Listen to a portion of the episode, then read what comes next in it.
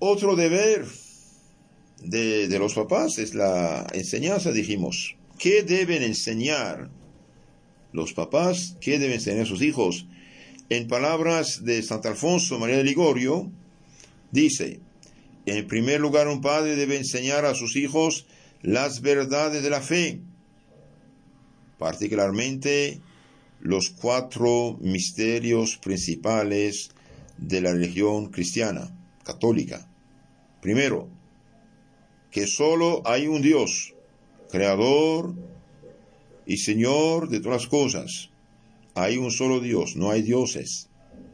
Dos, que ese Dios es remunerador, es decir, que recompensará a los buenos con la gloria eterna del paraíso y castigará a los malos con los tormentos eternos del infierno. Hebreos 11:6 a Mateo 25:46. Dios existe, Dios va a recompensar o castigar cada quien según sus obras. Tercer punto, el misterio deben enseñar a los niños el misterio de la Santísima Trinidad, es decir, que hay un solo Dios en tres personas, Padre, Hijo y Espíritu Santo, porque tienen la misma esencia divina, un solo Dios en tres personas. Y cuarto, el misterio de la encarnación del Verbo Divino, es decir, que el Hijo de Dios, el Dios verdadero, se hizo hombre en el seno de María, se llama Jesucristo, y sufrió y murió por nuestra salvación en la cruz. San Juan 1, 1 a 14, San Mateo 1, 21. ¿Se puede aceptar la excusa de un padre que diga que no conoce estos misterios, estas verdades básicas de la fe cristiana? ¿Puede un pecado excusar otro pecado? El que ignora estos misterios es obligado a aprenderlos y después enseñarlos a sus hijos o al menos tiene que enviar a sus hijos con un buen catequista. Qué pena ver tantos padres y madres que no son capaces de enseñar a sus hijos las verdades más necesarias de la fe y en lugar de enviar a sus hijos e hijas al catecismo, los ocupan cosas triviales o secundarias o no los mandan para nada. Cuando sean grandes, estos niños no sabrán el significado del pecado mortal, del infierno ni de la eternidad. No sabrán ni siquiera el credo del Padre Nuestro y la Ave María, que un católico ha de saber bajo pena de pecado mortal. Queridos hermanos, un católico que no conoce estas verdades fundamentales peca por ignorancia. Tiene que tener al menos un buen catecismo en su casa. Muchos dicen hoy Biblia, es verdad, que bueno, pero el problema el que la Biblia es el libro de los sacerdotes, es una selva de dos mil páginas, mientras que unas pocas páginas el catecismo da lo concentrado de la Biblia, las verdades fundamentales de la Biblia están presentadas con unas pocas preguntas respuestas al catecismo y así uno ve más claramente las cosas. Y después de conocer un poco el catecismo, cuando lee la Biblia, entiende y está guiado para no equivocarse y hacer tantas sectas. Los buenos padres, dice Santo Alfonso, no solamente instruyen a sus hijos en estas cosas tan importantes, sino que les enseñan los actos que hay que hacer cada día al despertarse. En primer lugar, les enseñan a agradecer a Dios, Dios mío te doy gracias por ese día, por haberles conservado la vida durante la noche. Después, que ofrezcan a Dios todas las acciones buenas que van a hacer y todas las penas que van a sufrir en el día. Dios mío, te ofrezco todo lo que voy a hacer y sufrir durante ese día. Y en tercer lugar, a pedir a Dios y a su Santísima Madre María que los preserve de todo pecado durante este día. También los buenos padres enseñan a sus hijos a que cada noche hagan examen de conciencia, es decir, ver qué hicieron durante el día, de bueno dar gracias al Señor y de malo pedirle perdón y decir alto mañana voy a corregirme. Les enseñan a rezar también cada día actos de fe, esperanza, caridad, a rezar el rosario, visitar, si posible, cada día el Santísimo Sacramento del altar. Jesús nos espera en la iglesia. Algunos padres de familia leen cada día unas páginas, por ejemplo, de la vida de los santos con sus hijos. Se procuran prudentemente un libro de meditación para leer y tener oración en común, al menos una media hora. Es lo que nos exhorta a practicar cada día el Espíritu Santo. ¿Tienes hijos? Adoctrínalos, dómalos desde su niñez. Eclesiástico 7:25. Así que, hermanos, es importante eh, rezar con los hijos, hacer la oración de la mañana con los hijos, la oración de la noche, eh, al menos al final de la cruz, el Padre Nuestro, antes, después de, de las comidas. He dichosa millones de veces la familia que reza el, el, santo, el Santo Rosario. La familia que reza unida permanece unida, dicen prácticamente todos los papas. Hay que procurar enseñarles desde su niñez esas costumbres religiosas, porque cuando sean grandes perseveren en ellas. ¿Por qué? Porque el que reza se salva, el que no reza no se salva. Sin oración no hay salvación. Hay que acostumbrarlos también a confesarse y comulgar cada semana. Y si pueden varias veces por semana, mucho mejor. La confesión purifica, santifica, ilumina y por el Espíritu Santo y la, la absolución que da el sacerdote, el Espíritu Santo expulsa el pecado, ilumina el alma y la preserva del pecado futuro. Y la comunión es recibir a Cristo mismo en su cuerpo, sangre, alma, divinidad con el Padre y el Espíritu Santo. Es hacer un cielo en nuestra alma. Un niño que se confiesa, un niño que comulga, un niño que, que lleva vida cristiana va a crecer derecho, va a crecer bien y más tarde no solamente se defenderá de malos compañeros, pero él será instrumento de Dios para ayudar a los demás. Santo Alfonso dice, es también muy útil infundir a los niños máximas buenas. ¿A qué ruina llevan a sus hijos los padres que les enseñan máximas mundanas? Algunos padres les dicen a sus hijos, tienen que buscar la estima y la alabanza del mundo. Dios es misericordioso y perdona los pecados.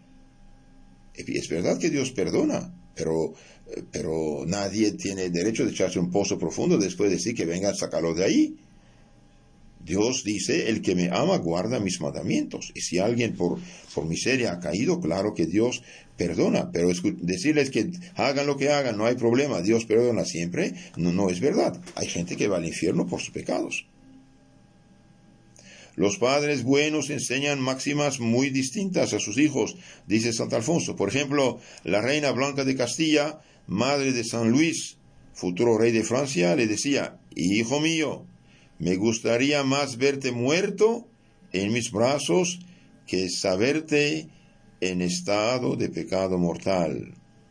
Y bien San Luis más tarde, de, siendo rey, dijo, yo tuve tentaciones, tuve ganas de pecar, pero esta, este consejo de mi madre me venía a la memoria y me frenaba. Un día el mismo San Luis preguntó a su gente, a sus ministros, ¿qué prefieren? Ser eh, leproso o estar en pecado mortal. Y uno de ellos dijo, no, no, yo prefiero, prefiero eh, pecado mortal antes que la lepra. Y el santo rey lo, regañó. Dijo, eres un, tonto, un, ignorante. El pecado mortal abre delante de ti la puerta eterna del infierno eterno.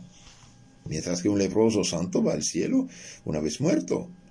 Entonces, queridos hermanos, sí es importante enseñar a sus hijos horror al mal, horror al pecado, y nunca enseñarles el pecado. De modo que tienen que esforzarse, dice San Alfonso, en infundir a sus hijos algunas máximas de salvación como ¿qué nos serviría ganar el mundo entero si perdemos nuestra alma? Cualquier cosa de la tierra se acaba, pero la eternidad nunca se acaba. Se puede perder todo, pero no a Dios. Si estos son máximas cristianas, ¿qué nos serviría ganar el mundo entero, dice Cristo, si uno pierde su alma? Nada. Se puede perderlo todo, pero no a Dios, su gracia, su santidad. Una de esas máximas bien impresa en la mente de un joven siempre le conservará en la gracia de Dios, lo perseverará de muchos pecados, será un freno.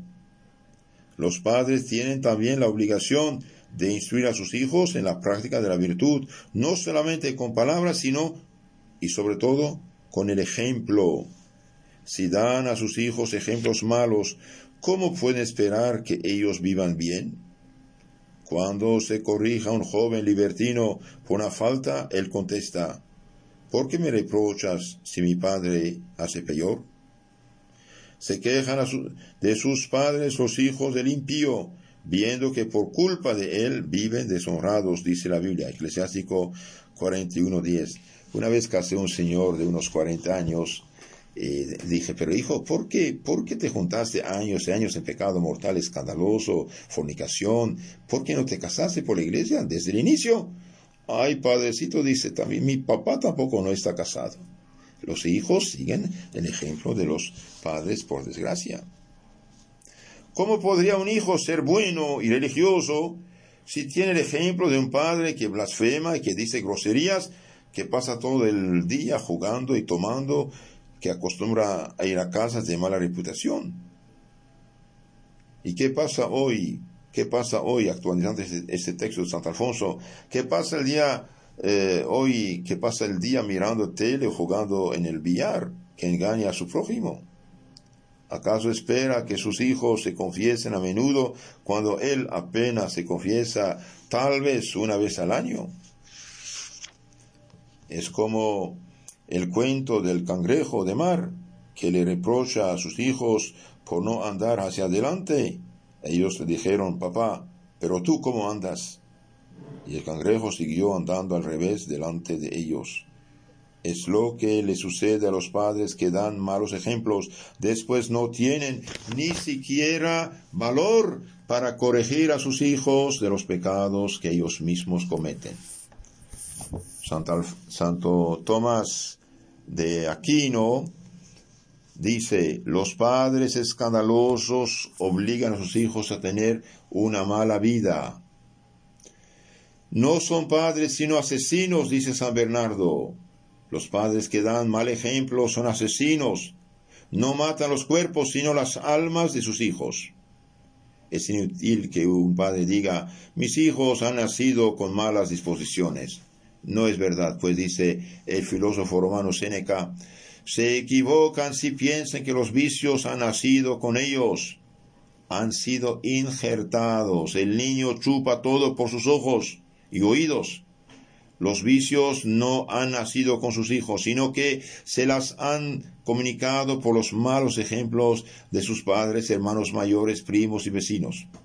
Si hubiesen dado ejemplos buenos a sus hijos, no serían tan viciosos. Hoy, queridos hermanos, por desgracia, la televisión y ahora más Internet, eh, Facebook, el celular, permiten que todos los vicios entran en las casas, en las manos, y realmente es un peligro mundial.